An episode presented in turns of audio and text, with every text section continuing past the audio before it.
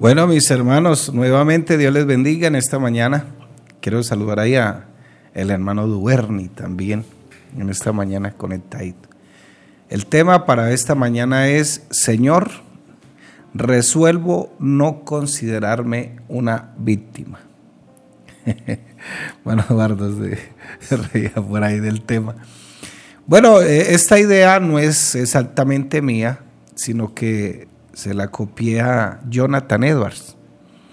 ¿Quién es este, este Jonathan Edwards? Es un predicador del siglo pasado, antepasado. El pasado era el 1900 y él era del 1800. El antepasado era un predicador eh, de pertenecía a un grupo de los que llamaban los puritanos. Y los puritanos pues eran aquellas personas que habían tomado eh, la decisión de vivir en santidad. Y eh, Jonathan Edwards dice, pues eh, yo resuelvo entregarme a Dios, resuelvo ir para Dios. Y escribe como un promedio de unas 74 resoluciones. Y él las mantenía y, y eso eran las decisiones que él había tomado para vivir para la gloria de Dios. nuestro hermano Jaime Barranco, él fue miembro aquí del consistorio de, de ancianos en su época cuando estuvo liderando la FOSU, decía que el mejor negocio que podía existir en Colombia era hacerse la víctima. Y eso tiene sus consecuencias porque no todos son víctimas. Eh, tenemos algunas cosas en esta vida que nos gusta hacernos las víctimas. Pero aquí quiero como enfocarme un poco más que todo en la vida espiritual y en la decisión que usted ha tomado de seguir al Señor. Si algo que hay, algo hay que admirarle al Señor es que él no, él no se consideró una víctima. Él lo que hizo lo hizo por su decisión propia de entregar su vida por nosotros para el perdón de los pecados. Él no tuvo, él no se autocompadeció. Incluso eh, Pedro se atrevió, o más bien el diablo, porque a veces el diablo está escondido ahí.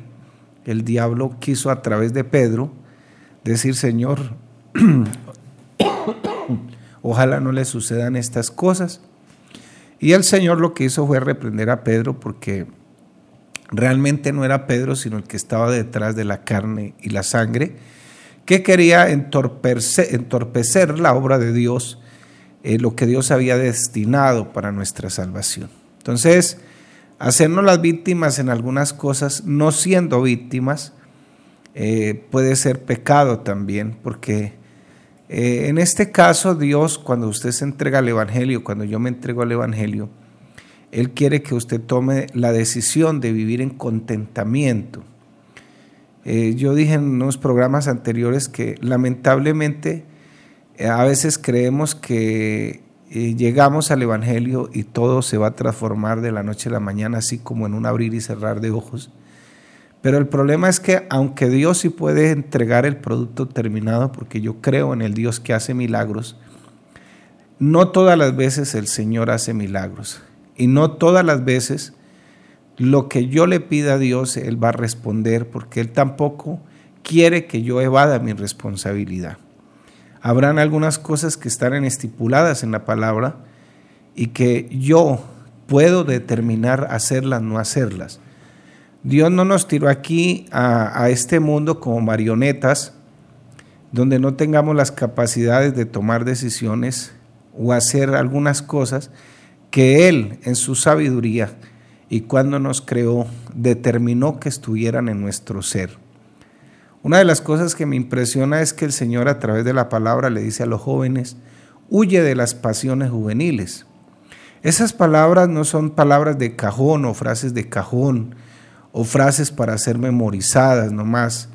No, no, eh, ni siquiera es una opción. Hay, casi pasa a ser, o más bien pasa a ser un mandamiento donde el Señor dice, huye, es una orden.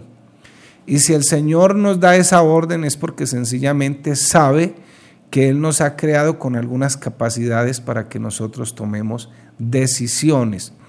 Entonces, si nuestra vida está totalmente en dependencia con Dios Eh, hablar de dependencia con Dios no es decir que el Señor está como una marioneta manipulando todo, sino que sencillamente Él ha dejado una palabra para que yo me oriente, me guíe por esa palabra.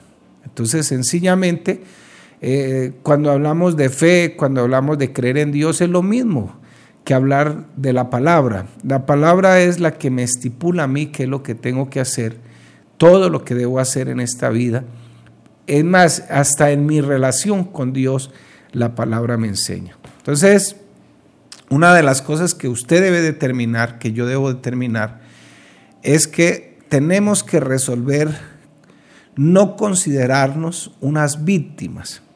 Voy a leer aquí en Romanos capítulo 8, versículos 31 al 38. ¿Qué pues diremos a esto? Pregunta Pablo. Si Dios es por nosotros, y nótese ahí el, la conjunción, eh, perdón, sí, la preposición por, también es de lugar. Si Dios es por nosotros, quiere decir que va adelante. ¿Quién contra nosotros? El que no escatimonia a su propio Hijo, sino que lo entregó por todos nosotros. ¿Cómo no nos dará también con Él todas las cosas? Esa, esa pregunta ahí que hace Pablo está envuelta en una figura de lenguaje, ¿no? No todo lo que usted pida, no, es que yo quiero la chica diseñada en computador, en ¿cuál programa es que manejan? El acuerdo el Draw, ¿no?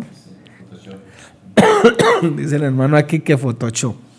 Haz que así es que quiero la chica, una chica así diseñada, o la, hermanita que pide, no, es que, que, sea de dos metros al menos, de ojos azules, eh, de así parecido un alemán, entonces, no, no es todas las cosas, porque eso está envuelto en una figura eh, y esas todas las cosas significa todo lo que esté dentro de la voluntad y los propósitos de Dios.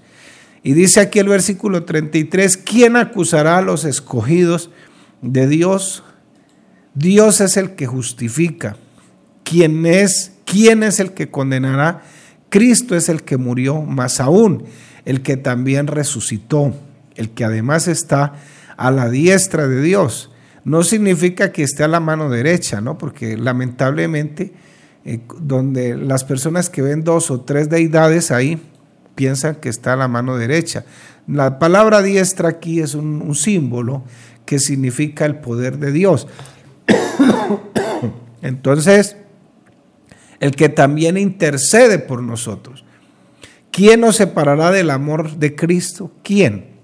nos separará del amor de Cristo, tribulación o angustia o persecución o hambre o desnudez o peligro o espada. Entonces, de ahí partimos como, con nuestro título. Resuelvo no considerarme una víctima porque yo sé que el Señor ha cambiado nuestro lamento en gozo. Dice el versículo 36, como está escrito, por causa de ti somos muertos todo el tiempo somos contados como ovejas de matadero antes, en estas cosas anteriores, ¿no? Por eso antes, en todas, no dice y, sino en, en todas estas cosas que en es una preposición de lugar que significa que está dentro, antes, en las cosas mencionadas anteriormente, somos más que vencedores por medio de aquel que nos amó. No es por sus fuerzas, es porque Dios siempre estará con nosotros en todo tiempo, en todo lugar. Por lo cual estoy seguro que ni la muerte, ni la vida, ni hacerme la víctima, ah, no, no, este aquí, ni, ni ángeles, ni principados, ni potestades, ni lo presente, ni lo porvenir, nos podrá separar del amor que es en Cristo Jesús. Entonces, Qué bueno en esta mañana tomar una decisión.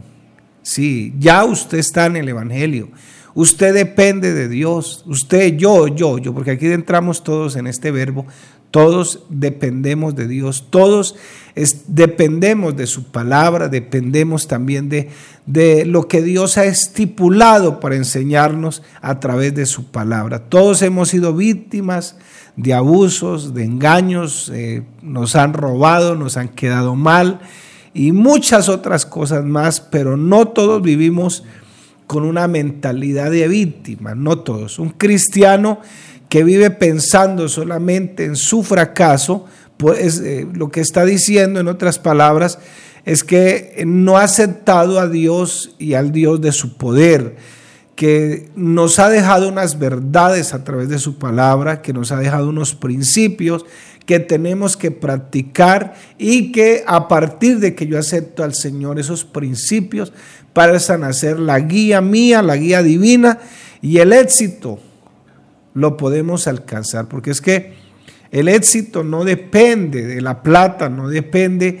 de la otra persona que viva con usted, no depende de sus padres, no depende de sus hijos. El éxito en Dios depende poder cumplir con excelencia la razón para la cual nosotros fuimos creados en esta tierra.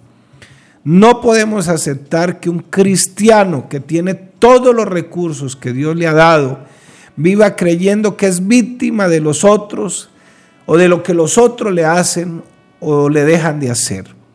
Y la tendencia humana es que por culpa de tal, por fulano de tal, es que fulano de tal tiene la culpa. Él tuvo la culpa, decía una propaganda, refiriéndose a los tubos PVC. Y la tendencia humana es realizar el menor esfuerzo, a veces para conseguir mayores logros, que todo nos llegue, como decimos popularmente por ahí, de papayita, que nos llegue así como facilito. Y esa proliferación de esa filosofía de pensamiento humanista, entonces mueve a las personas a que son víctimas de todo, que tienen, tienen derecho a todos los privilegios. Por eso, eh, a veces hasta en esta tendencia moderna de las nuevas teologías que han surgido, entonces la gente empieza, hay que torcerle el brazo a Dios, es que tenemos derechos, es que Dios, es que eh, prácticamente ya no se ayuna para poder esclavizar esta carne y tener una mejor comunión con Dios, sino que se ayuna para hacerle huelga de hambre a Dios, porque como ahora todo el mundo tiene derechos, todo mundo tiene, tiene derechos, todo el mundo quiere que le paguen, todo el mundo quiere que le sirva, entonces eso no nos deja cumplir nuestras responsabilidades. Qué bonito sería. Mire, dentro del mandato cultural que Dios le ha dado al hombre, porque hay un mandato cultural y hay un mandato también ah, que se llama la Gran Comisión. Ese mandato cultural está ahí en Génesis 1.28, donde dice que tenemos que ir a hacer, progresar, administrar, crear, entonces, ahí no nos está diciendo que todo tienen que ponernos lo servido. Entonces, Dios sí quiere que nosotros cumplamos nuestras responsabilidades y esos privilegios que usted quiere tener no le van a llegar ahí por arte de magia. Bueno, si se ganó la lotería, bueno, dele gracias a Dios, pero no, todos están para ganarse la lotería. Entonces, no podemos, perdón, no podemos exigir que dentro de todos nuestros gustos, lo que nosotros anhelamos para satisfacer los deseos de nuestra, nuestra carne es, sean derechos. No, no, no. Entonces no podemos esperar que todo en esta vida sea gratis y así de pronto eh, que, que todo sea facilito y no cumplir nuestras obligaciones. Hoy hay una tendencia que en la psicología se llama los hijos nini. los hijos que no se quieren ir de la casa porque ahí les sirven todo eh, aquí tiene sus jugueticos, aquí tiene su piecita, aquí tiene todo eso, los famosos hijos nini, que los crean dependientes. Y no, los hijos tienen que cumplir un proceso también.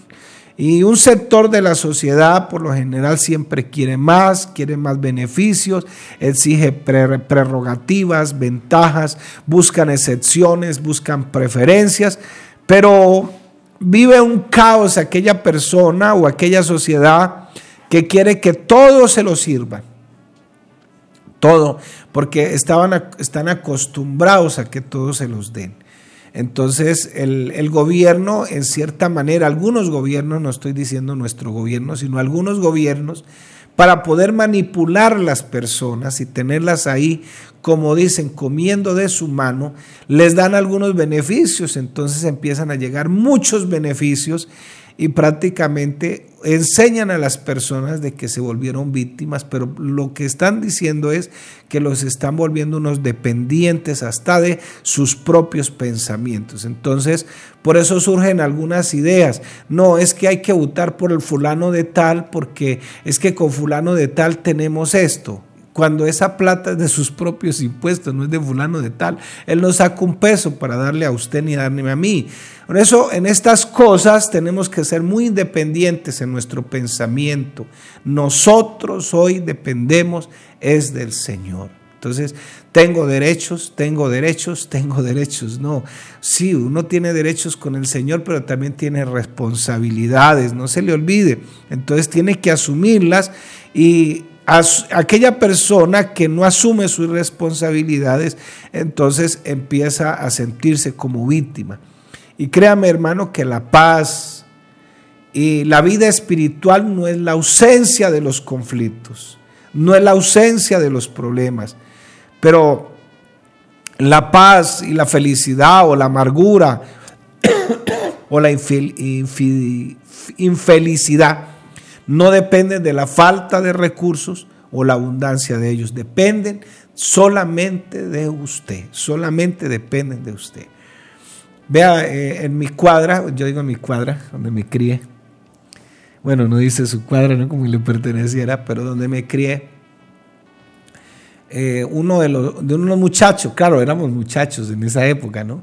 Que se crió conmigo ahí, pues él creció, se casó con otra chica de la cuadra, este, tuvieron su familia, pero él ha venido hace como 20 años luchando con un cáncer. Perdió su trabajo. Él es pintor, pero tenía otro trabajo, por supuesto.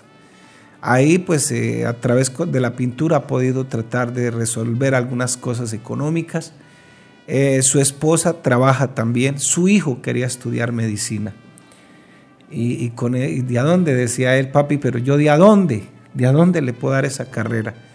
Dijo, no se preocupe, solamente apoyen, me dijo el muchacho.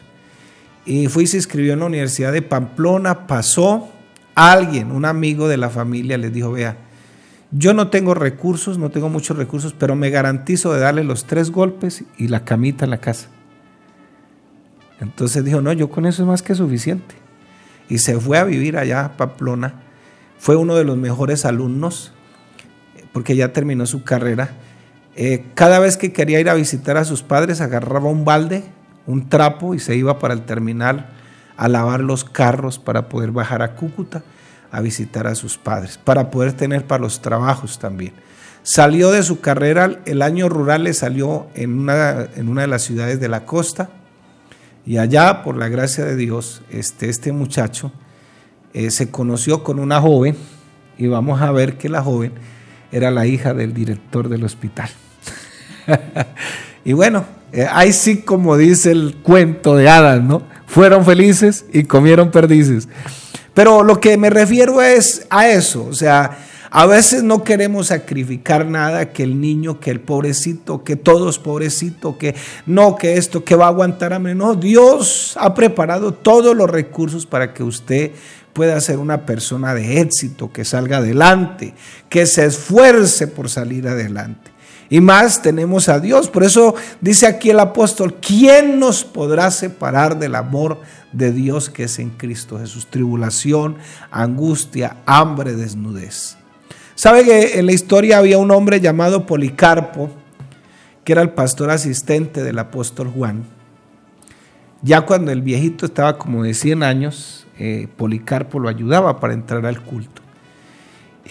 Cuando murió el apóstol Juan, pues Policarpo siguió predicando la palabra y empezaron a perseguir a la iglesia, creo que fue en la época de Nerón, si no estoy mal, no, no, no, Domiciano como que era. Empezaron a perseguir la iglesia y a Policarpo lo quería tanto la iglesia que empezaron a esconderlo, pero cada vez que lo escondían, el emperador, sus comandantes aprovechaban y mataban a un creyente. Un día él decidió que ya no, no debieran matar más creyentes. Entonces se entregó a la justicia de esa época. Eh, y eh, la injusticia de esa época este, le dijo, bueno, vamos a darle la última oportunidad y, la, la, iglesia, el templo era de madera Y lo metieron ahí, lo amarraron, le pusieron leña alrededor. Le, le damos la, la, última, la última oportunidad. Si usted declara que Jesús, perdón, declara que el César es su Dios y reniega contra ese Jesús, le perdonamos la vida. Entonces, las palabras de Policarpo en esa época fueron, bueno, ¿y cómo voy a renegar del que tantos favores me ha hecho? Y le prendieron candela. Entonces, eh, todo eso ocurrió a través de la historia para que hoy nosotros pudiéramos tener el Evangelio que tenemos en las manos. Quizás a usted no le ha tocado sufrir tanto, no le ha tocado llevar tanto del chispero, como decimos por acá popularmente, pero quiero decirle, mi hermano, que para nosotros en Cristo estamos completos que estamos gozando de su gracia, de sus bendiciones, nos podemos acercar a Él confiadamente en medio de nuestras tribulaciones, pero ya tenemos que parar de hacernos las víctimas. Dios les bendiga en esta mañana.